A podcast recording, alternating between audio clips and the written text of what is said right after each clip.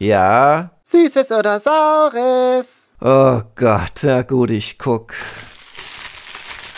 Hör zu, du Bengel, hier ist nur noch ein Hanuta und das brauche ich als Nervennahrung. Haha, dann kommt jetzt das Saure. Was kann das von sein, Kleiner? Verpiss dich. Ja, du musst heute beim Stream Scorn spielen. Nein!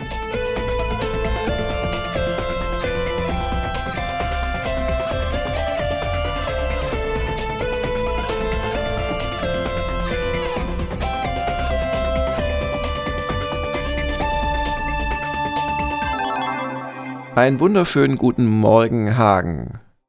Einen wunderschönen guten Morgen auch dir, Jörg, und natürlich den Leuten dort draußen, die ja in manchen Teilen des Landes heute Feiertag genießen. Ja, das ist eine große Verwirrung. Ich habe tatsächlich heute schon mit jemandem gesprochen, der meinte, also eigentlich hat er heute Feiertag.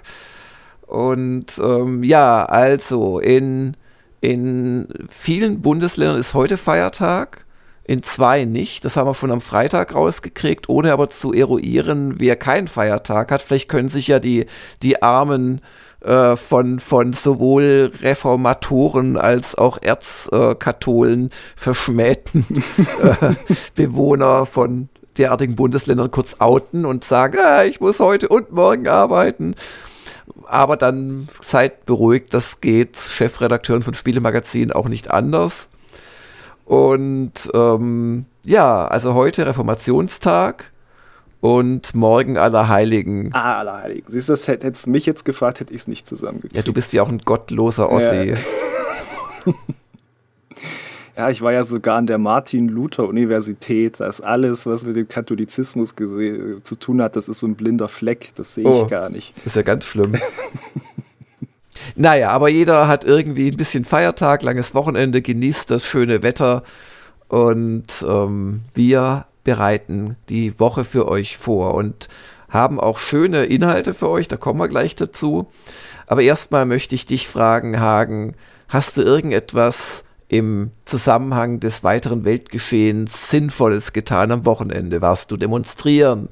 Hast du ähm, Spenden gesammelt für die Nachzählung in Brasilien, die der Bolsonaro jetzt wahrscheinlich anstreben wird, weil oh, er nur mit einem Prozent Abstand gewonnen hat, äh, verloren hat. Oh Gott, oh Gott, oh Gott. Oh, nicht Stop the Count, sondern nochmal neu zählen und die falschen ja. Zettel unter den Tisch. Anyway, aber was hast du denn gemacht? Äh, also ich habe höchstens Gutes für die Welt getan, dass ich darauf achte, äh, meinen äh, Müll zu trennen, wenn ich bei mir zu Hause bin. Wir hatten Geburtstag gefeiert von meiner lieben Schwiegermutter, die war zu Besuch. Mhm. Das war sehr schön. Und ansonsten äh, habe ich fertig geguckt, die erste Staffel von Only Murders in the Building. Das äh, kann ich immer noch empfehlen. Das bleibt mit seiner Krimi-Handlung schön spannend und hat absurde mhm. Szenen. Und äh, ich hatte tatsächlich mal wieder Muße, einfach ein bisschen rumzuliegen und Musik zu hören. Und da habe ich gehört, die Band Mock, geschrieben M-O-C, die könnte dir was sagen, weil es ja die Band ist vom guten Anatol Locker.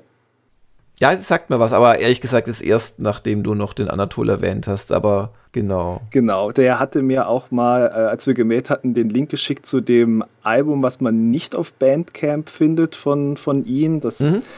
äh, heißt Charts. Äh, nicht, ich sage mal Charts, Chats heißt es. Und äh, das hat, also ich, ich mag dieses, es ist ja Elektronikmusik mit so einem Soundteppich ja schon eher. Teils erinnert mich das sehr positiv an die Sound, den Soundtrack von Transistor von äh, Supergiant Games.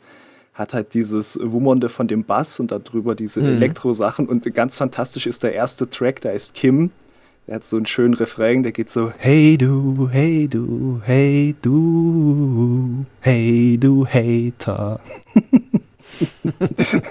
amüsiere ich mich jedes Mal wieder drüber. Ja, das hat mir gute Laune gemacht am Wochenende. Okay. Ja, schön. Und wenn man nach Mock googelt, kommt der, die, also, es gibt so eine kleine Messe, also so klein ist die auch nicht, äh, so ein Messehallen ähm, in München. Und da findet ab dem 4. November das, Fam nee, nächste Woche tatsächlich, ab dem 11. November, das Familien- und Kult-Event für Spielefans in Süddeutschland statt. Die, warte, die Spielwiesen? Ja, genau. Ha. Und ähm, ja, ich, ich habe, was habe ich denn gemacht am Wochenende? Ich habe irgendwie sinnvolle Dinge getan. Ich habe Leute aus meiner Familie herumkutschiert. Ah, ich war mit meiner Frau im Kino mal wieder. Und zwar in einem mhm. wirklich lustigen Film. Also, naja, nein, nicht wirklich lustig. Tragik, ach, äh, eklig lustig. Anyway, in uh, Tri Triangle of Despair. Da hat man vielleicht schon was äh, hören von können. Der hat auch ein, zwei Festivalpreise äh, abgeräumt. Es ist ein in drei Akte unterteiltes, surreales äh, Machwerk. Es fängt erst damit an, mit, zwar, mit einem Modelpärchen, wo er die ganze Zeit diskutieren will, warum sie nie zahlt. Und, ähm, und das wird wirklich unangenehm, weil er immer wieder damit neu anfängt. Und eigentlich ist er ja im Recht, aber und sie reagiert auch blöd und so, aber es ist wirklich total unangenehm, dem Wenn das einer immer wieder auskriegt. Ja, ja, und auch wie das so ernsthaft gemacht ist und man merkt, ihm ist es total ernst und so weiter. Dann kommt äh, Akt 2, die Yacht. Da sind sie wegen ihr als Influencerin sind sie auf so eine 250 Millionen Dollar Yacht eingeladen. So ein kleines schwimmendes Hotel, wo halt sonst nur Reiche und die Mannschaft drauf sind. Und da wird schon immer surrealer und es gibt auch dann zum Climax eine wirklich sehr eklige, minutenlange Kotzszene, die aber so haarsträubend lustig ist teilweise. Also ich bin eigentlich nicht so für den Monty Python Brachialhumor so sehr zu haben, aber das ist das in Reinkultur. Du kannst, ja gut, meine Frau hat dann laut gesagt, also es ist doch eklig einfach. Und das waren also so die gemischten Reaktionen im Kino, ein Film zum Mitsprechen so ein bisschen. Und das macht es ja. ja noch lustiger, wenn dann andere und dann, dann landen sie im dritten Akt auf einer, auf einer Insel. Also die wenigen Überlebenden, weil da geht dann was schief. Und ähm, ja, das, ich möchte nicht mehr spoilern. Er hat seine Längen, er ist nicht immer lustig, aber insgesamt ist es schon ein Film, wo man sich danach noch drüber unterhalten kann. ja, da war ich drin, Triangle of Despair. Ist der gerade erst angelaufen? Hat man da noch Chance, den zu sehen oder müsste ich mich da beeilen? Ich glaube, du musst dich eher beeilen. Der kam in München nur noch in drei Kinos und teilweise auch, äh, Entschuldigung, nicht Despair, Triangle of Sadness heißt der Film. Ah. Triangle of Sadness, Lüge, alles Lüge. Und der Woody Harrelson spielt eine echt tolle Rolle. Oh. Ja, als dauerbesoffener Kapitän. Das klingt nach Woody Harrelson, ja. Ach ja. Nee, also kann, kann man sich schon geben. Allerdings, ich finde, es ist auch ein Film, den kann man dann auch irgendwie mal in einem halben Jahr sich streamen. Aber wenn, wenn du aktiv äh, gerade ins Kino willst, äh, läuft bestimmt noch ein, zwei Wochen, dann würde ich da reingehen. Ist schon sehr entlarvend teilweise zu seinen eigenen Charakteren. Und ansonsten habe ich mich als äh, Sound, äh, als, als Music Producer versucht und zwar mhm. ähm, äh, habe ich es erfolgreich geschafft, aber mit erstaunlich viel Aufwand. Ähm, eine, ein, einige Musikstücke, die man hören wird oder die man zumindest als Rohmaterial halt jetzt hat für das Schneiden der Japan-Dokus von einer Indie-Rock-Band habe ich quasi neu abgemischt, ah. weil die, ähm, ich habe das ja dann, ich war dann da drin und habe das gefilmt und das Mikro hat auch erstaunlich gute Aufnahmen produziert, aber das war halt das Mikro auf dem, auf meiner Kamera, das Gimbal-Mikro. Und wann immer ich irgendwo hingezeigt habe mit der Kamera, war das, was hinter dem Mikro war, und so sollte es eigentlich auch sein, war leise. Und jetzt war die Sängerin eh schon nicht sehr laut in diesem Mix, in diesem ja, Live-Mix. Mm. Und das heißt, die hat man teilweise gar nicht mehr so gut gehört. Und dann hatte ich zwar schlauerweise extra weitere Mikros aufgestellt, eins direkt an den Drums, das habe ich aber nicht gebraucht, weil die Drums hört man immer. Und eins äh, da, wo quasi der Monitor war, also der Monitor, Monitor äh, ist das auf einer Bühne, wenn, wenn sich die Leute auch selbst hören müssen, weil gerade bei so Live-Konzerten und gerade auch so bei großen Konzerten, mm. gut, mittlerweile haben sie, glaube ich, alle in ihr äh, Kopfhörer, aber die, die wüssten gar nicht, was sie spielen, weil das äh, einfach dann untergeht in dem Gesamtmix und was die auf der Bühne hören. Beziehungsweise bei großen Arenen hast du das Problem, dass äh, der Sound eine Weile braucht, bis er überhaupt dann wieder bei ihnen auf der Bühne ist. Also mm. gibt es dann tatsächlich schon eine Verzögerung. Und ähm, lange Rede, kurzer Sinn, also da, da, da, der Kasten, wo da die Stimme von ihr rauskam, da hatte ich auch ein Mikro hingelegt. Das war ich so schlau, äh, beim, beim Schlagzeug da zu padden, nennt man das. Äh, also quasi das abzu, äh, also in Erwartung von, von großer Lautstärke quasi die, die Eingangsempfindlichkeit zu senken. Aber so schlau war ich leider nicht bei dem Mikro, das ich für die Sängerin hingelegt hatte. Ah. Und der Erfolg war, dass ich dann beim Schlagzeug, das Schlagzeug hatte derselben Lautstärke, wie ich es eh sehr gut hörbar und aber auch nicht zu laut auf der Kamera hatte direkt. Und die Sängerin war komplett übersteuert. Ah. So, dann bin ich hingegangen und habe äh, mit einer Software, die wir haben, die hatte ich mir für die ähm, für die GDC-Doku angeschafft, weil ich da auch starke Soundprobleme äh, hatte in einigen Fällen. Das nennt sich RX ähm, und ist also ja, ein sehr komplexes ja, so Mastering-Tool, wo du diverse Sachen machen kannst. So Plop-Geräusche kriegst du damit raus, Windgeräusche. Also ist einfach ein sehr komplexer Sound-Editor. Und da habe ich das durchgejagt und der hat auch so eine Isolation, wo er Drums, Bass und Stimme und sonstige melodische Instrumente quasi erkennt und wo du die dann rausziehen kannst oder abschwächen und anheben. Ah. Funktioniert jetzt nicht perfekt, vor allem weil ich halt ja auch ein stark wechselndes Signal habe. Aber damit habe ich das gemacht und das war schon ganz gut. Und man hat sie dann halt auch gehört und so. Und dann habe ich das gerade schon an den René geschickt gehabt. Der hat das Wochenende, der hat heute Reformationstag, arbeitet ja nur an der Doku quasi die ganze Zeit. Und das kommt halt, das ist so das Highlight der ersten Ausgabe, der ersten Folge. Wobei, es gibt da noch, ja, es wird eine sehr schöne erste Folge. Wenn sie irgendwann fertig wird, René meinte schon, oh Gott, das ist ja wieder viel mehr, als du versprochen hast. Aber ähm, dann hatte ich sie schon hochgestellt an ihn. Und dann ist mir eingefallen, Moment, wir hatten ja auch noch die, äh, die, die, die Pocket, die DJI Pockets, die beiden aufgestellt. Und das, äh, da hatte ich zwar gehört und von, also das, das hatte ich nicht vergessen oder so, aber ich, ich hatte schon geguckt, wie ist da der Sound. Und von diesem neu gekauften Pocket 2 ist der gar nicht schlecht, aber ziemlich dumpf. Mhm. Weil ich hatte mhm. erst gedacht, ach, ich nehme den Sound statt den Sound von meiner Kamera. Aber der Sound von der Kamera ist schon der bessere. Aber weil die äh, Pocket 2 an einer Stelle stand und zwar in der Nähe wiederum dieses Monitorlautsprechers für die Sängerin. Bin ich dann nochmal dran gegangen und habe mir da die Stimme geholt und jetzt klingt es richtig gut, wie ich finde. Jetzt wüsstest du nicht, dass ich da rummanipuliert habe. Super. Und das, das hat, weil ich mich ja auch nicht auskenne damit, das hat den ganzen Sonntag gekostet letzten Endes. Aber hat irgendwie auch Spaß gemacht. Das Dumme ist, wir haben, also wir waren in diesem Proberaum und wir haben die halt da mehrere Stunden begleitet und sind dann noch essen gegangen mit ihnen und so. Aber also wir haben halt mehrere Songs von denen. Äh, und zwei haben sie immer wieder gemacht und das sind dann auch Songs, naja, ich möchte nicht zu viel verraten. Und ähm, Jetzt gehen mir die nicht mehr aus dem Kopf. Oh. Da, da, da, da. Es ist richtig Ohrwurm-mäßig. Verfolgt dich. Jetzt, jetzt, äh, auch nachdem du so viel Zeit dann nochmal damit verbracht hast. Ja, ja.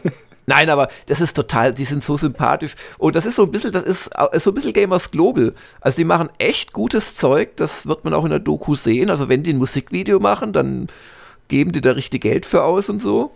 Aber letzten Endes haben sie halt keine, also das sind, gut, das ist, also Gamers Global ist jetzt schon professionell, wir leben davon und so weiter, die machen das halt rein als äh, Hobby. Ähm, einmal in der Woche äh, proben und früher auch zweimal, gerade ist halt alles durch Corona-Scheiße, es wird auch in der, in der Doku rüberkommen. Aber ähm, halt so in, in Sachen, ja, die haben halt eine kleine, treue Fanbase, aber irgendwie so den großen Durchbruch haben die nicht geschafft bislang was ja auch irgendwie, wenn man mal ehrlich ist, Gamers Global verwehrt geblieben ist. Soweit gibt es da durchaus Parallelen, die ich ganz interessant finde.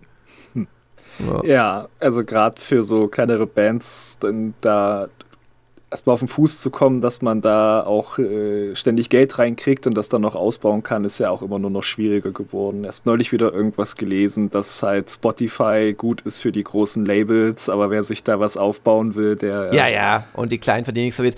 Also Kotoforu, so heißt die Band, was die quasi mit Live-Konzerten, die sie auch wegen Corona jetzt kaum noch geben, mm. ähm, und Merchandise und äh, CD-Verkäufen oder Albumverkäufen verdienen, das geben sie wieder aus für das Mastering dieser Alben oder halt dann, um, um äh, so ein Musikvideo aufzunehmen. Ja. ja. aber auf jeden Fall, das, das habe ich gemacht, war sehr schön, aber hat irgendwie sehr lange gedauert. so, kannst du noch jetzt äh, Teilzeitmusikproduzent auf deine Visitekarte ja, schreiben. Das, das Schlimme ist, ich weiß ja echt nicht, was ich da mache. Das heißt, ähm, in diesem RX hast du so eine Historie und kannst da auch so Branches machen und so weiter. Aber letzten Endes, du machst eine Änderung, du hörst dir es an, du versuchst zu entscheiden, ist es besser als das in einem anderen Tab.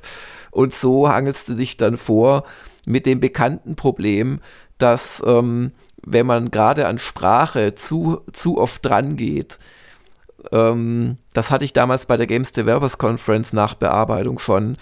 Ähm, auf einmal hört sich total künstlich an. Mm. Und das Problem ist, da du immer nur die beiden Inkarnationen, also wenn du so vorgehst wie ich, weil ich keine Ahnung habe, jetzt mittlerweile weiß ich so ein bisschen besser, wie ich es mache, du musst immer wieder mit dem Original vergleichen nicht mit der letzten Inkarnation. Ja, nicht nur mit deinem vorigen Arbeitsschritt. Ja. Weil sonst siehst du immer die graduellen, in Anführungszeichen, Verbesserungen zum vorherigen Schritt.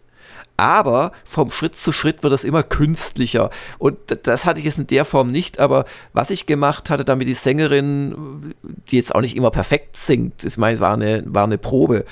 Ähm, äh, ich habe der einen Hall gegeben. Und das war auch richtig, weil das hatte, das Mikrofon hatte einen Hall eingebaut, so einen leichten. Aber ich hatte dann den Hall zu stark gemacht und dann klang das völlig unnatürlich. Ja. Ah, hm. Und was mir auch noch aufgefallen ist, weil sich auch manchmal Leute beschweren auf, äh, gerade bei unseren Twitch-Events, sie auf dem Handy kann man es gar nicht hören und so weiter. Ich glaube, wir haben das mit Hilfe von Usern mittlerweile ganz gut im Griff. Ho hoffentlich dann auch für heute Abend, für den, äh, äh, für den Cast, äh, für den, für den Twitch-Event. Aber ähm, ich habe mir das dann echt alle, alle halbe Stunde, das, was ich ja gemacht habe, habe ich mir mit Kopfhörer vom MacBook-Lautsprecher und von einem Fernsehlautsprecher angehört. Was alles, ich steht hier, also was heißt, ist ein Monitor mit Lautsprecher, der aber ganz gut ist. Und äh, einfach, weil das komplett anders klingt auf den drei Geräten. Ich habe quasi, das größte Problem ist der Kopfhörer, ähm, weil der Kopfhörer trennt dir die einzelnen Höhen, also ich habe, der ist ganz gut, den ich da habe, trennt die relativ klar. Und dadurch drängt sich dann zum Beispiel äh, so ein Hall, so eine Hallsängerstimme unangenehm auf einmal in den Vordergrund. Und da gibt es sicherlich dann auch wieder Möglichkeiten, das so zu mischen. Aber das, ich bin ja wie gesagt nicht mal Amateur. Ich, ich, ich weiß ja nicht, was ich da tue beim Soundmixing. Und darum habe ich gedacht, äh, und ich, ich habe es dann quasi so gemacht, dass es auf dem Kopfhörer für mich okay klingt oder gut klingt oder, oder so, dass ich nicht drüber nachdenke, klingt. Mhm. Und äh, dann klingt es, wenn du dir es auf gescheiten Boxen anhörst, wo das einfach sich besser mischt, ähm, klingt es dann, wie ich finde, richtig gut. Ja. So. Wunderbar. Bevor wir dann aber äh, dazu kommen, du hast ja schon einen Punkt für heute angesprochen, einen Programmpunkt von unserer Vorschau. Wollen wir noch einen Blick werfen auf die Sonntagsfrage, Jörg? Äh, können wir gerne machen. Da haben wir euch gefragt, was ihr für Spiele wollt. Kleiner Tipp an den Fragenersteller, wenn wir die dann in der Liste haben und da steht kein Hinweis auf die eigentlichen, äh, auf den eigentlichen Bestandteil der Frage, äh, da, da bringt uns, für welche Spiele interessiert euch mehr nicht so wahnsinnig viel. Also er muss fragen, AAA oder Indie muss die Frage lauten. Ja, oder wie ich es bei der Dachzeile schrieb, äh, Mainstream oder Nische. Ähm, dann haben sich Menschen beschwert, warum gibt es da keine Zwischenstufe 50-50 zwischen AAA und Indie? Das war von meiner Seite aus die Zuspitzung, weil es ja auch die, die Antwort ist, gern so eine, ich möchte den Kuchen behalten und ihn mhm. essen Antwort. Mhm. Also es ist ja immer eine gute Tendenz zu sagen, ich möchte ein ausgewogenes Verhältnis, aber wenn man sich mal entscheiden muss, mhm. finde ich, dann wird es interessanter. Habe ich kein Problem mit, ist genau richtig, weil ich denke, dass die meisten dann nicht auf überwiegend AAA geklickt hätten, sondern auf 50-50. Und dann wäre nur, bin überwiegend an AAA interessiert, deutlich größer gewesen als an Indie interessiert, aber mit weniger Prozentpunkten sozusagen. Und wir haben ja schon ein paar Mal erwähnt, solche äh, Umfragen sind jetzt nicht immer der Weisheit letzter Schluss und kann man nicht, auch nicht alles für bare Münze nehmen. Aber in der Form wissen wir, nö, wenn es nach links oder rechts gehen soll, dann führen bei den Umfrageteilnehmern ganz deutlich die, die eher AAA wollen als Indie. Und insoweit finde ich das eine ähm, korrekte Art, obwohl ich auch nachgefragt habe, äh, da dran zu gehen, wo wir unter Umständen mehr rausziehen können, als wenn wir jetzt noch angeben 50-50. Genau. Und übrigens, weil das auch kam in den Kommentaren, ähm, ja, also was ist mit A-Spielen? Also so diesen typischen Victoria und so. Aber das bringt doch nichts. Es geht ja hier um eine Tendenz. Sollen wir im Zweifel eher noch zwei äh, äh, Steam äh, äh, Blind Dates machen oder sollen wir äh, lieber ein großes Spiel testen? Und natürlich ist auch ein A-Spiel dann näher auf der AAA-Kurve als bei Indie. Ich glaube, da sind wir uns auch einig und ein, was wurde noch genannt, ein, ein äh, Return to Monkey Island ist sicherlich ähm, nicht Indie, aber ist auch nicht AAA. Das würde ich immer noch über, über der Mitte sozusagen ansiedeln. Und insoweit bin ich ganz okay mit der Umfrage, wobei ich fast äh, gedacht hätte, ich weiß nicht, wie es dir geht, Hagen, dass wir mehr Indie überwiegend kriegen. Mhm, das, das wäre auch der Eindruck, den ich bekommen hätte von den Kommentaren, aber das ist ja eben auch das Spannende, wenn es dann diese Umfragen gibt, dann können wir auch sehen, äh, wie, wie, viele Leute haben denn da insgesamt teilgenommen und so weiter. Aber da gibt sich ja doch dann manchmal auch ein Bild, was halt auch die Leute mit einbezieht, wenn die teilnehmen, die jetzt weniger kommentieren, aber viel mitlesen. ja. ja. ja. Genau, dann sagen wir doch mal die Ergebnisse am Stück.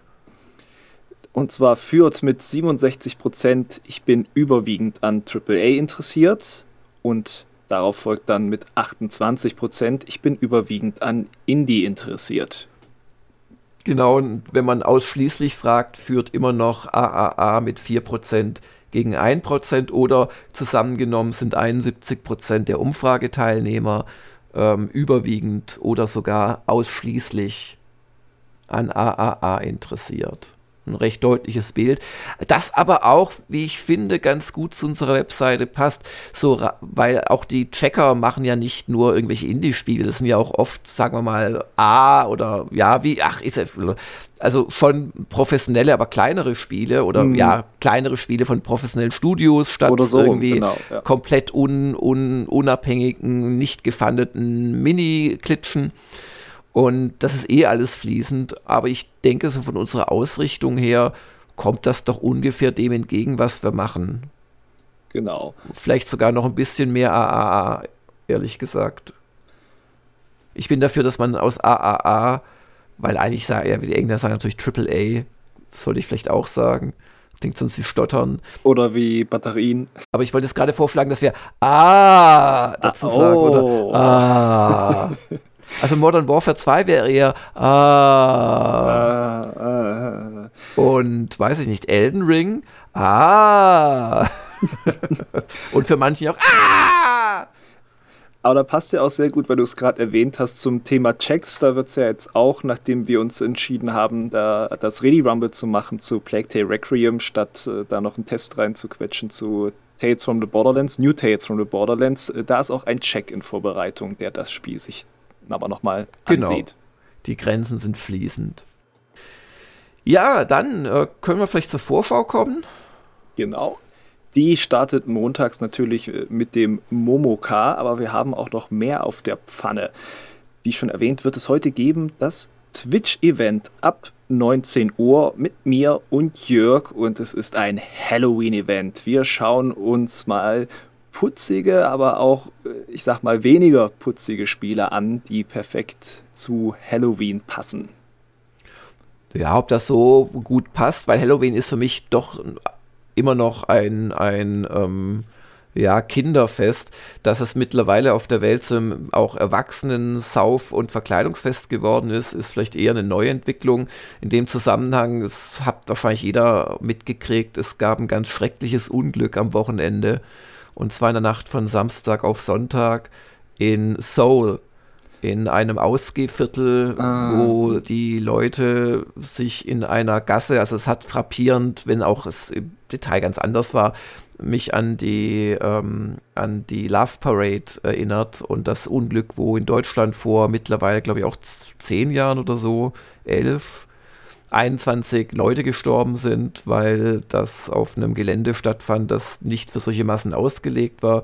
Was ganz ähnliches passiert mit einem unglaublichen äh, Blutzoll. Es sind, äh, glaube ich, Stand jetzt 151 Menschen gestorben und diese Menschen waren vor allem junge Menschen mm. und diese Menschen waren vor allem junge Frauen. Und ähm, das ist ganz, ganz bitter, weil die durch eine viel zu enge Gasse sich geschoben haben von mehreren Seiten und ähm, dann wurden Leute einfach zu Tode gedrückt und junge Frauen sind wahrscheinlich deswegen überproportional gestorben, weil die weniger Kraft haben als junge Männer. Das oder kleiner sind. Also ist ganz schrecklich und ähm, ja, was soll man dazu sagen? Und zehn Meter weiter wurde kräftig gefeiert. Das haben die Leute gar nicht mitgekriegt teilweise, mhm. bis sie am nächsten Tag dann oder wann auch immer da rausgekommen sind. Aber, also ich werde das auch heute Abend nochmal kurz sagen, ich finde, das gehört sich einfach, aber mhm. das soll uns jetzt nicht den Event äh, verderben. Es passiert ständig Schreckliches auf der Welt, aber also hier halt im konkreten Zusammenhang äh, Halloween. Äh, in Japan wurde auch wieder auf der Shibuya-Kreuzung gefeiert, aber da wohl deutlich weniger als in Vorjahren. Und da haben die ja immer sehr besorgten und äh, alles Mögliche immer den Menschen verbietenden japanischen Behörden oder sie, äh, ja, das wird immer über Bitten gemacht. In dem Fall an die, äh, ja, an die äh, Läden in der Nähe der Shibuya-Kreuzung. Die haben dieses Mal einfach keinen Alkohol ausgeschenkt und auch Menschen gebeten, ihren mitgebrachten Alkohol nicht zu trinken und so weiter. Und vielleicht hat das auch was bewirkt, keine Ahnung. Ja.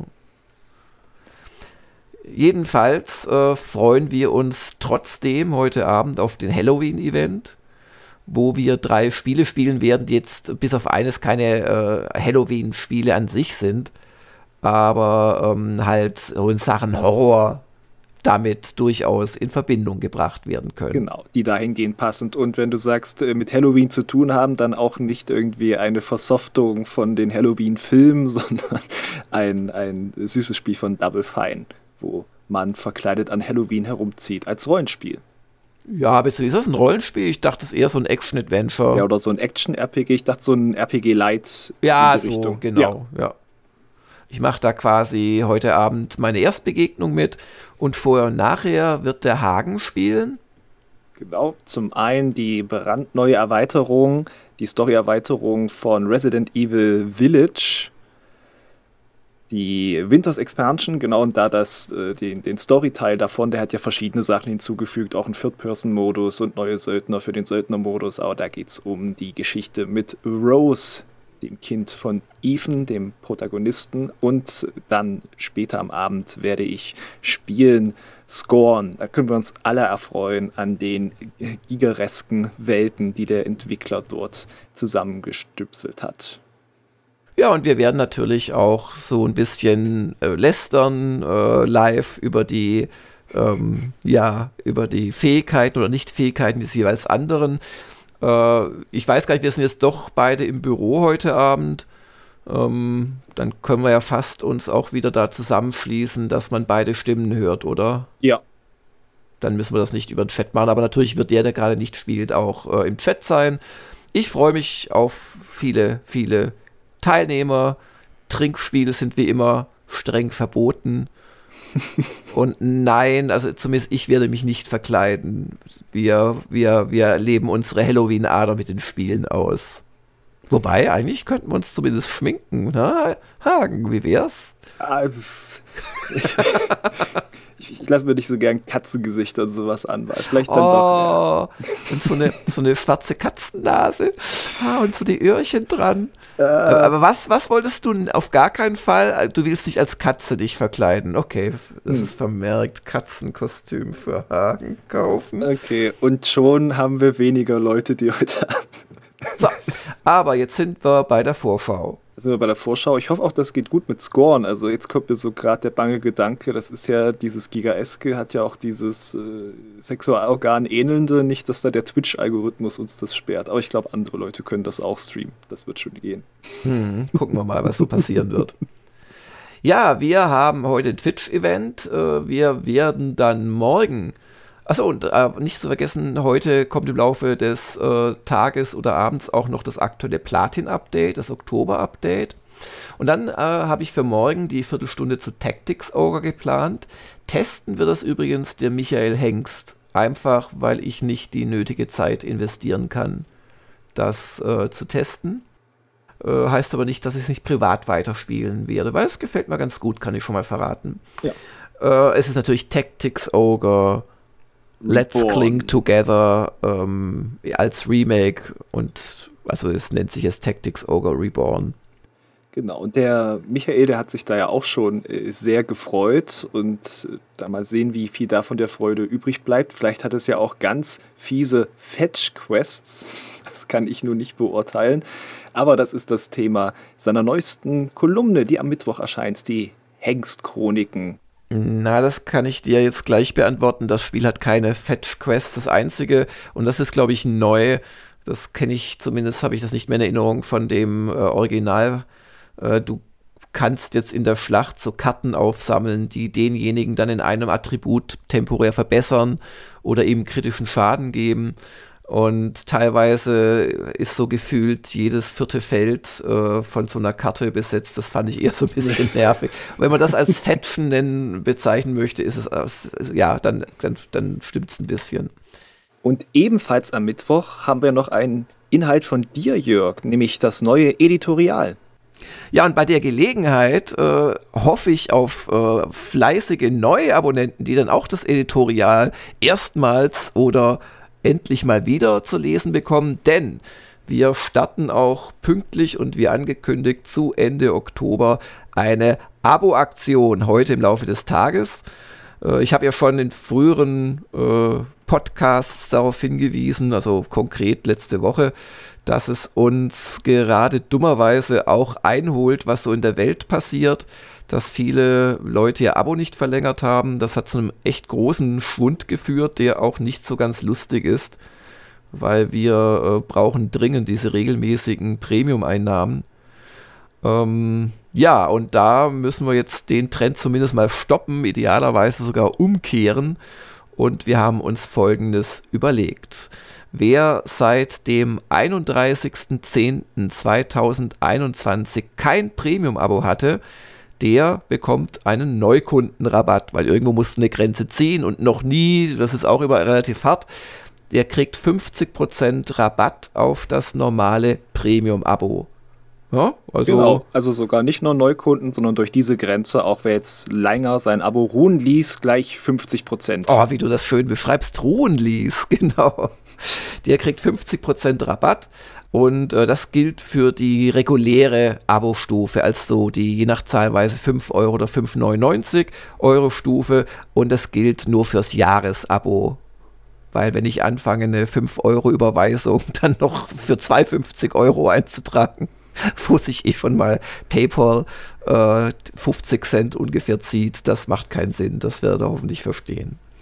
Ja, und ähm, dann haben wir aber jetzt noch eine Neuerung, weil es ja doch Leute gibt, die jetzt in den letzten zwei, drei Monaten äh, ihr Abo haben auslaufen lassen. Und um einige von denen auch noch, oder auch vor einem halben Jahr, keine Ahnung, wann der ganze Trubel anfing, ist ja schon acht Monate her mit, mit dem russischen Überfall auf die Ukraine, machen wir etwas, was wir sonst nicht machen. Wir geben auch Leuten einfach, wenn sie Stand heute selbst wenn es heute ausläuft, äh, kein Abo haben, die früher ein Abo-Haber hatten, also die eigentlich jetzt nicht mitmachen könnten, der bekommt 25% auf das normale Premium-Abo. Auch wiederum, wenn er gleich ein ganzes Jahr nimmt. Ja, ist durchaus äh, im Monat auch Geld, was er da sparen kann. Vielleicht gibt es ja den einen oder anderen doch den letzten Überzeugungskick doch nochmal abzuschließen. Ja. Und ähm, jetzt fragen sich wahrscheinlich auch Abonnenten gerade, ja Mist, ich bin auch am Zweifeln, Gasrechnung hier und was mache ich denn jetzt? Mein Abo läuft noch. Äh, Wäre es doch nur ausgelaufen, dann hätte ich jetzt. Und natürlich wollen wir auch den äh, Fall abdecken und darum, wer ein normales Premium-Abo hat, jetzt gerade heute oder auch morgen, und er heute oder morgen das normale Premium-Abo um ein Jahr verlängert, der kriegt 50% Rabatt darauf. Wer heute oder morgen verlängern wollte und aber gerne den normalen Preis zahlt, der kann einfach dann bis ähm, Mittwoch warten. Aber wer heute oder morgen, 1.11., als bestehender regulärer Premium-Abonnent verlängert um ein Jahr, der kriegt 50% Rabatt auf diese Verlängerung. In der Hoffnung, dass dadurch Menschen, die sonst jetzt vielleicht rausdroppen würden, dass die für 2,50 Euro im Monat dann uns noch mal ein Jahr erhalten bleiben und dass es in einem Jahr dann hoffentlich überall wieder ein bisschen besser läuft.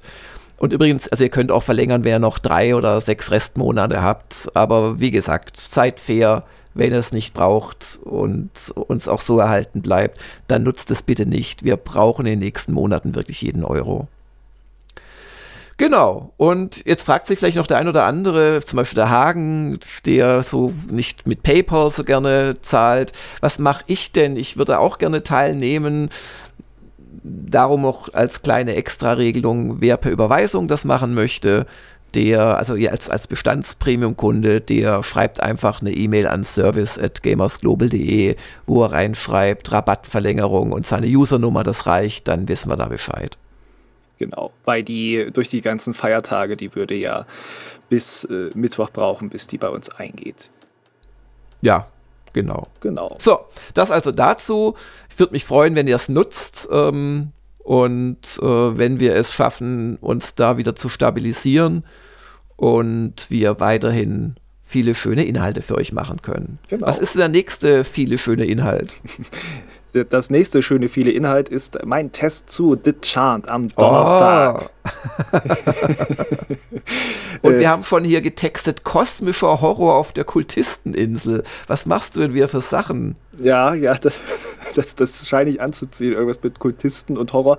Äh, geht um eine junge Frau, die eigentlich nur ein Seminar besucht auf einer Insel, aber weil dort irgendwelche Kultisten vorher schon schlimme Dinge angestellt haben in früheren Jahrzehnten, geht da so ein Ritual, ein spirituelles schief und das Tor zu Schrecken jenseits von Raum und Zeit öffnet sich. Das klingt doch spannend, das klingt doch, als könnte man sich da schön gruseln und das möchte ich mir im Test näher ansehen.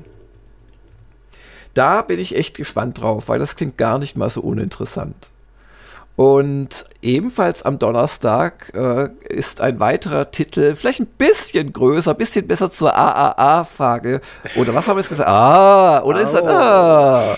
Äh, passend. Oder auch Ö. Ö, ein Ö-Ö-Ö-Spiel. God of War Ragnarök. Getestet von Benjamin. Ähm, und oh, am Donnerstag, äh, am späten Nachmittag, werdet ihr diesen natürlich großen Test bei uns finden.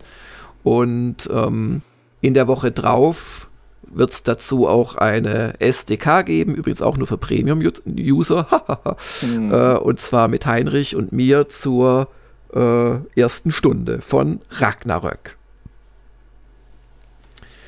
Und dann geht es weiter am Freitag Genau. Mit dem Woschka natürlich unserem Rückblick auf die Woche, auch für Premium-Abonnenten und die Fotos des Monats. Und zumindest im Woschka äh, werdet ihr dann wahrscheinlich zum ersten Mal unsere neue mitarbeitende Person hören. Und was Woschka-Hörer schon wissen, es wird eine Mitarbeiterin sein. Und sie wird Ramona heißen. Das heißt, sie heißt, glaube ich, jetzt schon so. Sie nennt sie also nicht extra um. Und ähm, ja, da freuen wir uns sehr drauf. Die Ramona fängt am Mittwoch bei uns an. Sollte sie je mithören, schon mal ein herzliches Hallo. Und ähm, genau. Und wenn es klappt, dann wird sie, also sie weiß noch nichts davon, aber ich denke, sie wird da da sein und dann auch Zeit haben. Ähm, dann könnt ihr sie schon mal hören am Freitag im kommenden Woschka, wenn ihr Premium-User seid. Also wir hätten sie auch im Momoka vorgestellt, wenn heute der erste wäre. Aber ja. der erste ist morgen, da ist Feiertag, da hat sie gleich mal einen Feiertag äh, und am ähm, Mittwoch, genau, ist dann der erste echte Arbeitstag.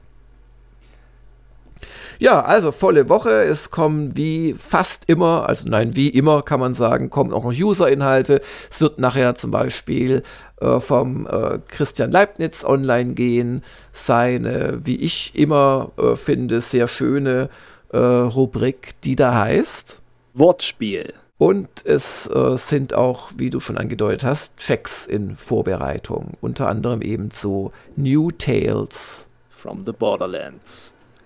Und äh, in diesem Sinne sagen wir jetzt Tschüss oder wir beantworten noch ein paar User-Fragen.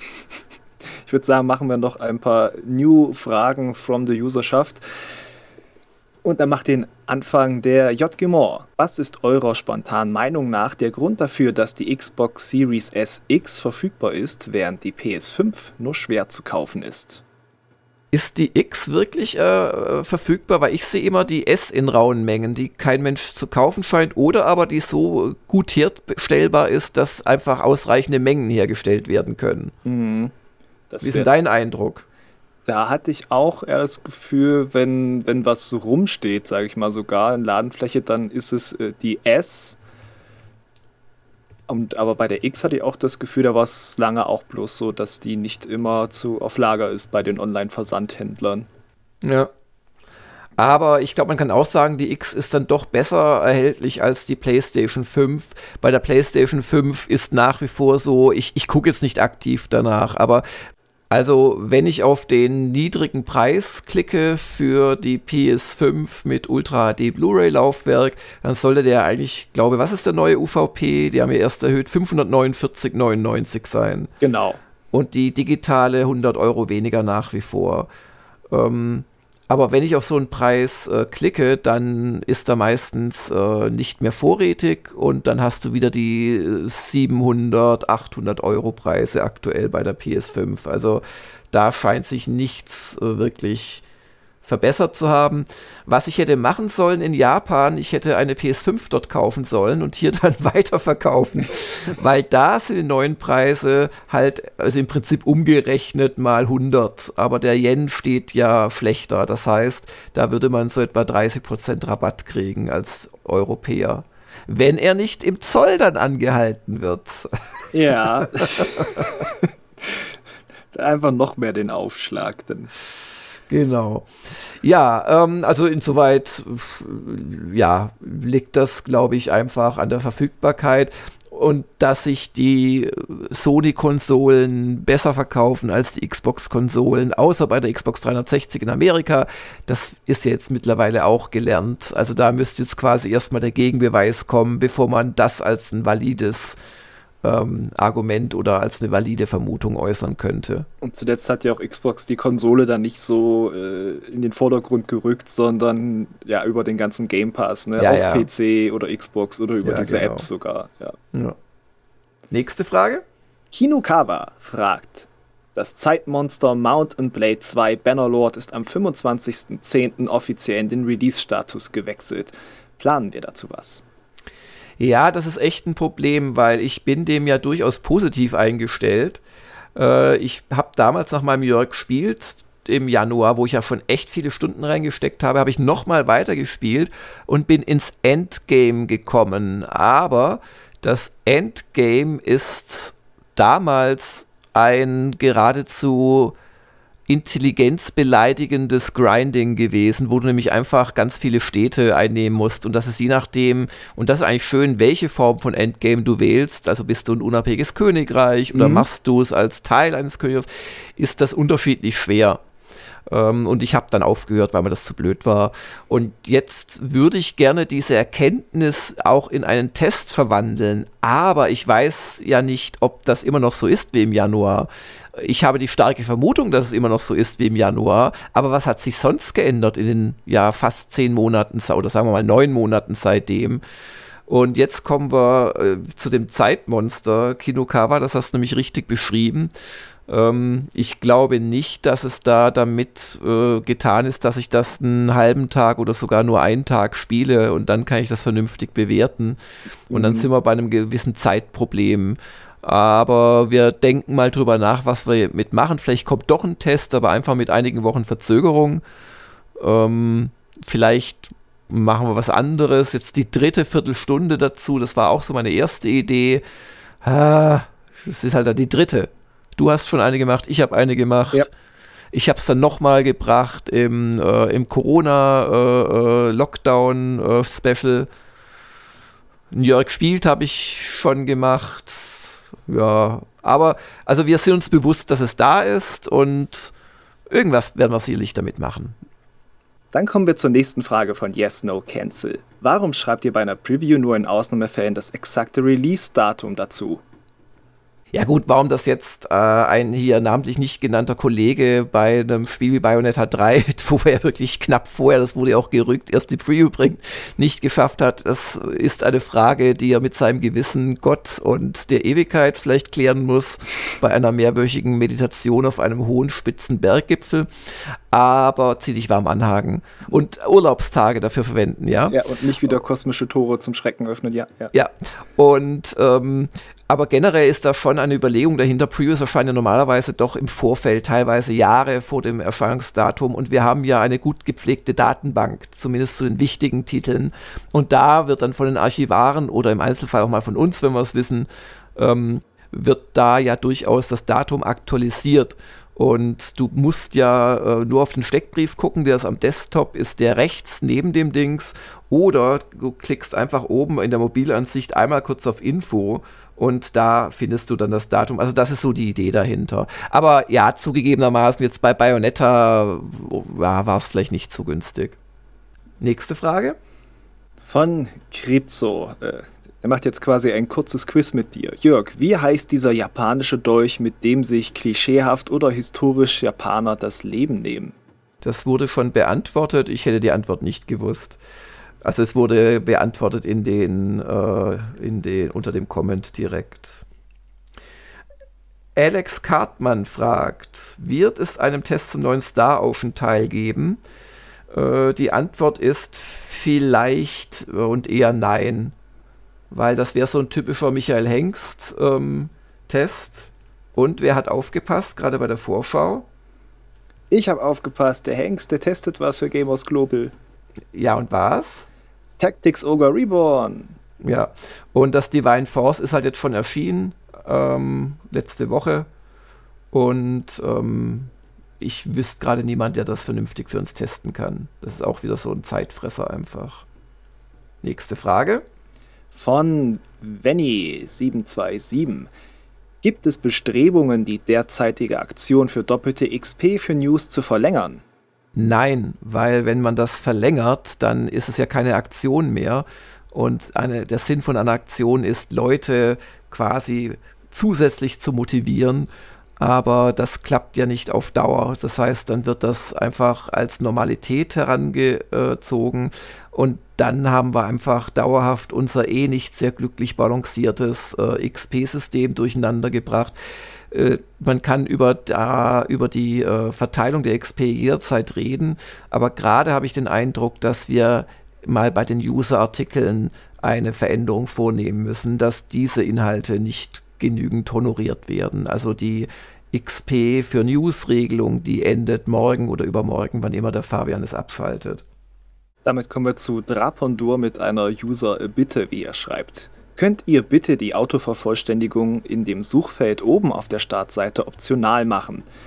Denn die macht ihn wahnsinnig, wie er schreibt. Ja, das kann ich gut nachvollziehen, mich auch.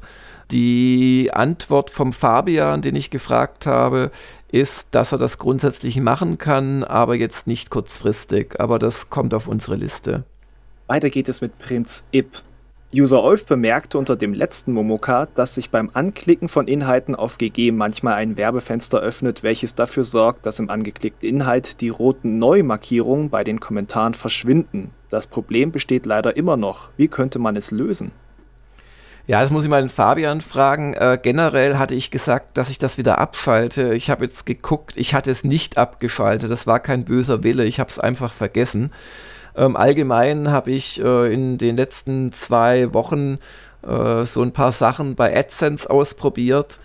Ähm, und ähm, also wir, wir haben noch sehr viel Potenzial, nicht zahlende User zu quälen, sage ich mal vorsichtig. Das Problem ist nur, wir quälen damit dann auch diejenigen Abonnenten, die sich quasi freiwillig Anzeigen anzeigen lassen mit. Und das ist es nicht der Großteil. Die meisten lassen die Werbung abgeschaltet. Das ist auch das gute Recht als Abo Abonnent. Dafür gibt es den Schalter. Aber trotzdem will ich jetzt auch nicht die besonders netten Abonnenten, die quasi in ihrem Profil auch noch ankreuzen, äh, ich möchte mir trotzdem Werbung anzeigen lassen, zu sehr quälen. Und das ist alles in diesem Zusammenhang. Und ähm, ja, ich habe es jetzt äh, vor der, also ich habe es jetzt abgeschaltet, wenn ihr das hört. Es dürfte also nicht mehr kommen. Was da technisch passiert, ist einfach, das ist von Google einfach eingepflegt und die Seite wurde schon geladen. Google springt dann, weil wir ihm das erlauben, quasi äh, zu dieser, An zu dieser Vorschalt-Webseite und äh, für unsere Logik ist aber das schon äh, quasi angeguckt und dann löst anscheinend Google einen, ein Neuladen der Seite aus. Wenn man dieses Fenster schließt, ja. Genau, wenn man das Fenster schließt. Das muss da technisch passieren. Erklären, wie das passiert, kann ich euch genauso wenig wie warum Strom aus der Steckdose kommt. Und das, das kann ich euch noch eher erklären sogar. Und wer die Erklärung braucht. Aber Hagen, brauchst du die Erklärung? Ja, na, na ich, ich, lebe lieber in Ignoranz. das war eine gute Antwort. Aber, äh, ähm, aber das, da, das führt dann nach unserer Logik halt dazu, dass ihr diese schönen Neu- äh, Dinger nicht mehr habt und das ist natürlich ungut. Das kann ich total nachempfinden. Also ist jetzt nicht mehr aber generell müssen wir halt gucken, ob wir nicht äh, die nicht zahlenden Abonnenten, äh, die nicht zahlenden User einfach noch mehr quälen müssen, um da überhaupt noch ein bisschen Geld durch die Werbung zu kriegen. Und wir, wir werden es ja auch deshalb schon nicht übertreiben, einfach weil wir uns ja auch selbst die Seite mit Werbung ansehen. Das heißt also, wenn da irgendwas wäre, einfach auch damit wir sehen, was da auf der Seite ist, wir kriegen es ja dann auch selber mit. Ja, gut, nur also Schönheit und äh, Laden schließen. Also ein bisschen Geld kommt schon rein durch die Werbung. Also wie gesagt, das ja, ja es, nur mit dem, dass wir es mit dem Quälen nicht übertreiben, wollte ich. Aber ja wir, genau, wir werden schon aus Eigennutz jetzt es nicht zu sehr übertreiben. Aber es gibt noch eine Sache, die wirklich was bringen würde, die ich aber gerade nicht anschalten will, außer von solchen kleinen Tests. Und zwar kann Google auch erlaubt werden, dass es quasi im eigentlichen Inhalt Sachen platziert. Das führt aber bei uns dazu, dass diese sehr schönen Boxen, die wir vor einem Jahr eingeführt haben, halt komplett zerschossen werden und nicht mehr so schön aufgehen. Und ob das so der beste Eindruck ist, gerade für selten Nutzer, da muss man wirklich die Werbeeinnahmen gegen dieses, oh, wie scheiße sieht das denn aus, abwägen. Also das, das, das ist auch noch so eine Sache, wo wir noch eskalieren könnten. Und die nächste Frage bitte. Die nächste Frage ist von Henman. Hattet oder habt ihr die Gelegenheit, das Spiel Homicidal All Stars für eine Preview zu testen? Oder ist das Spiel überhaupt auf eurem Radar? Also für eine Preview testen wir es ja nicht, aber ich glaube, du meinst einfach zu previewen. Äh, ich habe das nicht auf dem Radar. Du? Das ist das neue Spiel der Phantom Doctrine-Macher oder auch von dem ersten Teil von Hard West. Das, ah, das hat sich ja okay. abgetrennt bei dem Studio. Da war ganz viel, was da auseinandergefallen ist und die kreativen Köpfe, die haben ein neues Studio.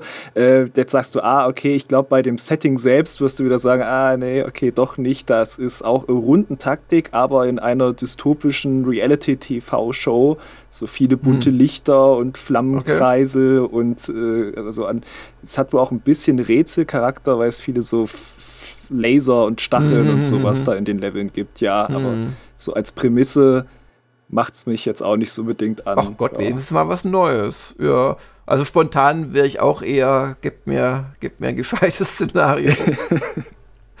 Aber ah, immerhin, weil ich dachte, das sei irgendwie so Postal oder sowas, weißt du? Ja, der Name ist vom Namen her. So, hm, genau, aber da, da behalten wir das im Auge, aber konkret eine Preview jetzt dazu ist nicht geplant. Und die letzte Frage? Vom Richard, die richtet sich an dich. Jetzt wird äh, Exegese betrieben. Jörg, ich beendete gerade Der Herr des Wüstenplaneten. Es ist so toll. Du sagst immer wieder, dass du regelmäßig Dune durchliest. Ist damit die ganze Buchserie gemeint oder nur der dicke erste Band? Also regelmäßig, es klingt so, als würde ich so einmal im Monat Dune durchlesen. Das stimmt natürlich nicht. Nur alle zwei Monate. Alle paar Jahre oder ja, ich glaube, es war es sechs, sieben Jahre seit dem letzten Mal. Ähm, ich habe jetzt tatsächlich erstmal nur den ersten Band durchgelesen ähm, und die ganze Serie am Stück finde ich nicht so interessant. Und wenn man so vom Band 1 bis Band 6, beim siebten ist er dann gestorben, den gibt es nicht. Aber aus einzelnen Seiten macht sein, nein, lassen wir das, sonst ist wieder Hendrik äh, sauer. Aber ähm, die Bücher unterscheiden sich schon sehr. Also ich würde jedem, der die Serie nicht kennt, empfehlen, auf jeden Fall Band 1 und Band 2 zusammen zu lesen oder in ja, relativ kurzem Abstand, dass man noch weiß, was im ersten Band so war. Weil im Prinzip ist der erste Band in gewisser Weise einfach nur der Prolog für das, was dann im zweiten Band nachträglich geschildert wird. Und zwar wird ja der Paul Muad'Dib, der äh, ja, Nachkomme von Leto Atreides, dem man den Wüstenplaneten als Todesfalle, als Lehen gegeben hat, ähm, der gewinnt ja gegen alle Wahrscheinlichkeit dann diesen Krieg, äh, indem er sich mit den Fremen verbündet und er wird deren Messias sozusagen. Und dann passiert Folgendes, das kündigt sich auch im ersten Buch immer wieder an, auch sogar ja. im, in der Villeneuve-Verfilmung. Ähm, die Fremen die viel zahlreicher sind als alle dachten und die einfach kampfkräftiger sind als alle anderen ja, Soldaten auf der Welt aufgrund dieser harschen äh, Umgebung halt, auf der sie leben.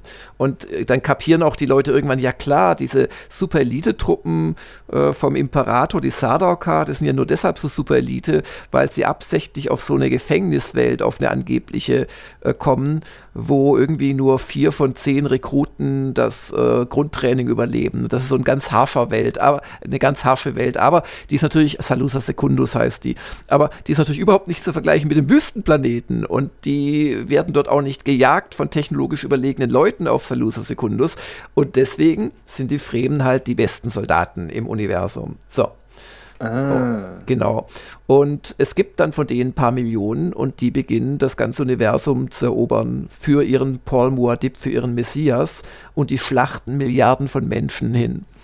Und der Paul Muad'Dib, der Paul Atreides, der, der kann ja in die Zukunft sehen aufgrund der ganzen Geschehnisse und weil er das Endprodukt einer jahrtausendalten äh, Züchtung ist und so weiter.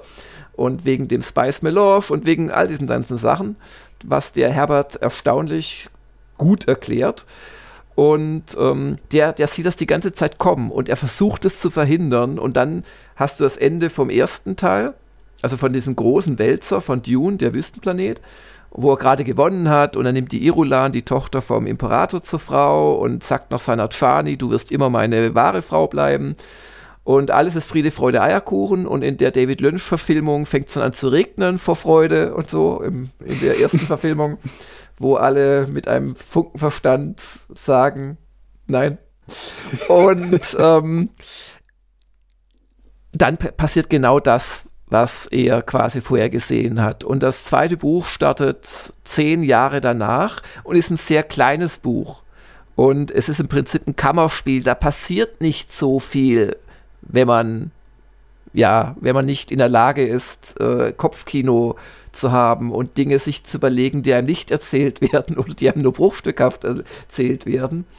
Und eigentlich ist der zweite Band der wichtigere Band, weil im zweiten Band äh, geht es dann darum, was dem Herbert neben all den anderen Sachen, Ökologie und bla bla bla wichtig war.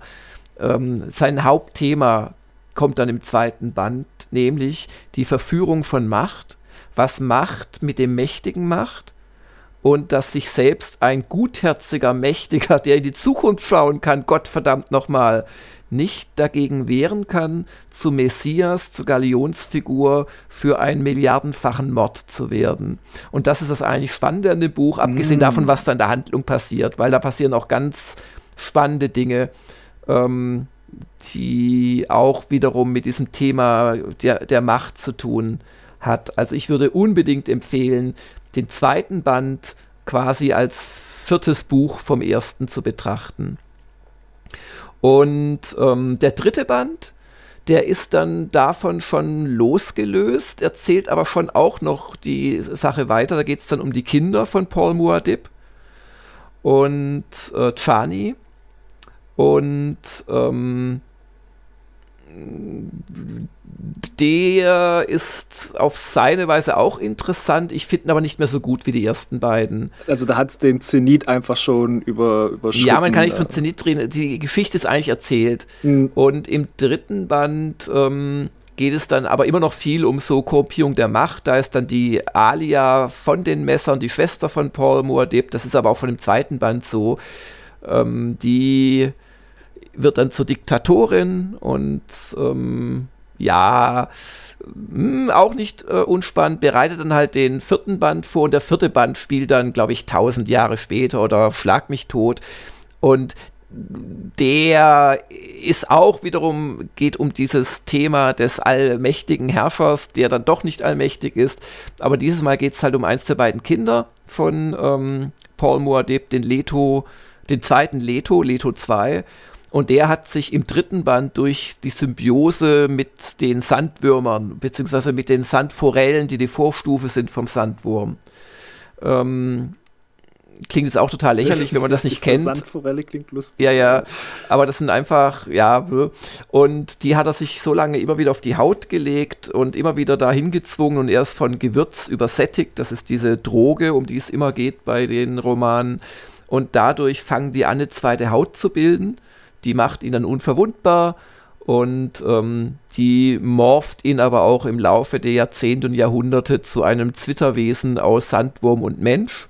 Und darum geht es dann im vierten Band, wie er da, der Leto als Gottkaiser, so heißt das Buch auch, der Gottkaiser des Wüstenplaneten, wie er da auf seinem Arrakis hockt und im Prinzip ganz allein ist. Und ja, er, er weiß alles, er kann alles, aber irgendwie ist es auch nicht das Leben, halt allein, ne? das man sich so wünscht. Genau, ja. Und das ist halt auch sein Angriffspunkt. Und dann äh, ist auch, also durchaus interessant zu lesen, aber nicht so interessant, dass ich das jetzt alle paar Jahre lesen müsste, ehrlich gesagt. Und ähm, dann kommen nochmal die Bände 5 und 6 und die bilden wieder quasi so eine gemeinsame Geschichte. Ähm, und äh, da sind jetzt nochmal, keine Ahnung, 10 oder 20.000 Jahre vergangen. Schlagt mich nicht, dass ich das nicht genau weiß. Und da geht es im Prinzip darum, dass die Bene Gesserit, die quasi hinter all dem Trubel stehen mit ihren Intrigen, die aber prinzipiell versucht haben, die Menschen in eine gute Zukunft zu führen. Ähm, die wurden jetzt quasi von den ähm, verehrten Matres, heißen sie glaube ich auf äh, Deutsch, äh, quasi äh, ausgestochen. Und die verehrten Matres, das sind einfach so die Proll Bene Gesserit, die die mit ihren Fähigkeiten im Kampf und mit ihren Sexualpraktiken quasi das Universum zu ihren Sklaven machen und vor allem die Männer. Und ähm, da geht es quasi im fünften und sechsten Band drum ja, kann man lesen, aber ist aus meiner Sicht, also es gibt nur noch wenig, was an die ersten Bände erinnert. Es gibt immer noch das Gewürz, es gibt die Bene Gesserit noch, es, der Duncan Idaho äh, ist auch immer wieder dabei, weil der ein Gola ist, der wird ja wiederbelebt. Ähm, ähm, spielt eine ganz fantastische Rolle im, im, im zweiten Band. Also allein dafür lohnt sich schon der zweite Band. Und der Skytail, ein kleiner Zwerg von den Tleilaxu-Mastern, der, ach, das ist so super, der zweite Band. Wirklich, sollte man es nicht umgehen lassen. Also, hm, Antwort. Also, das ist so der Punkt, wo du sagst, da war es richtig genial. Genau. genau. Antwort, äh, bitte lest, wenn euch der Wüstenplanet gefallen hat, lest auch noch den zweiten Band. Und der dritte ist dann eher so ein Überleitungsband zwischen zwei und drei, obwohl er wieder relativ dick ist. Aber ich finde, der hat unheimliche Längen auch. Und dann läuft ein Prediger rum und dann geht es die ganze Zeit rum, ist das vielleicht der Paul oder auch nicht, so als Wiedergänger. Und ähm, aber insgesamt kann man so diese erste Trilogie lesen, finde ich. Und dann hat der vierte Band eigentlich nichts mehr zu tun damit.